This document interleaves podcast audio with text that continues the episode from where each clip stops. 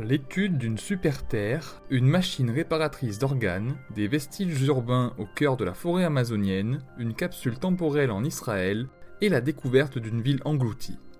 Bonjour à toutes et à tous, je suis Julien Hernandez et bienvenue dans Fil de Science, le podcast Futura où on résume ensemble l'actualité de la semaine. Le désormais célèbre télescope James Webb, lancé le jour de Noël 2021, va bientôt réaliser ses premières observations, destinées à durer une année entière. Parmi les informations cruciales qu'il apportera aux astrophysiciens, certaines vont sans doute permettre de résoudre des énigmes concernant la composition atmosphérique de certaines exoplanètes, dont la super-Terre 55 Cancri E. Cette exoplanète rocheuse suscite l'intérêt et intrigue les astrophysiciens personne n'est d'accord sur sa composition atmosphérique et pléthore d'hypothèses sont avancées par la communauté scientifique en astrophysique. Les observations du télescope permettront au mieux de trancher, au moins d'apporter du grain à moudre pour affiner les modèles des chercheurs. Selon une spécialiste du domaine, les résultats attendus de ces observations donneront de nouvelles perspectives fantastiques sur les planètes semblables à la Terre en général, nous aidant à comprendre à quoi ressemblait la Terre primitive quand il faisait chaud comme sur ces planètes aujourd'hui.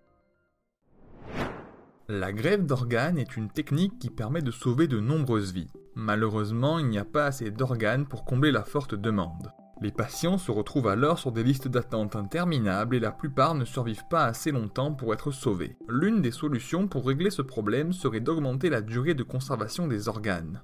Une machine qui mime avec une précision impressionnante le corps humain a été développée par une équipe de chercheurs allemands et permet de restaurer certains organes endommagés et de les rendre disponibles pour la greffe. La première greffe hépatique utilisant cette machine a été réalisée en mai 2021. Un an plus tard, la patiente est toujours en bonne santé.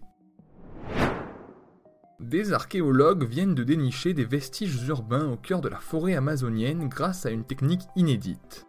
En effet, la cartographie de cette région a toujours été complexe. On sait simplement, grâce à des fouilles, que ces sites étaient bien habités tout au long de l'année et que les populations qui y résidaient étaient très organisées agriculture, maîtrise de l'eau, chasse, etc. La cartographie laser, plus connue sous le nom de LIDAR, est venue à la rescousse des scientifiques. Elle consiste en l'attachement d'un scanner laser à un engin volant pour cartographier le terrain survolé en trois dimensions. Cette technique a révélé de nombreux vestiges urbains au cœur de la forêt, dont des architectures civiques, cérémonielles et des systèmes de gestion de l'eau. Plongeons dans le deuxième siècle avant notre ère. Des archéologues viennent de découvrir les restes d'une ferme abandonnée au cours de l'âge de fer, probablement à cause d'une invasion militaire imminente. Les chercheurs ont mis la main sur des outils, de la monnaie et de la vaisselle quasiment intacts. Une aubaine pour ces scientifiques pour qui la découverte de tels sites est d'une extrême rareté. L'analyse détaillée du site et des restes est en cours afin de déterminer l'identité de ses anciens occupants. La sécheresse pousse les humains à puiser de l'eau là où elle se trouve. En Irak, cela a donné lieu à l'épuisement du plus grand réservoir d'eau de Mossoul et à la découverte d'une cité antique engloutie jusqu'alors. Selon les archéologues, elle aurait été construite il y a 3400 ans et ferait partie de l'empire Mitanni. Un tremblement de terre aurait réduit à néant palais et autres fortifications, ce qui expliquerait l'engloutissement de la ville. Les images de la mystérieuse cité engloutie et nos autres actualités sont à retrouver sur Futura, bien entendu. Pour ne rien manquer de l'actualité scientifique, n'hésitez pas à venir nous retrouver sur vos applications audio préférées et à vous abonner à Fil de Science ainsi qu'à nos autres podcasts.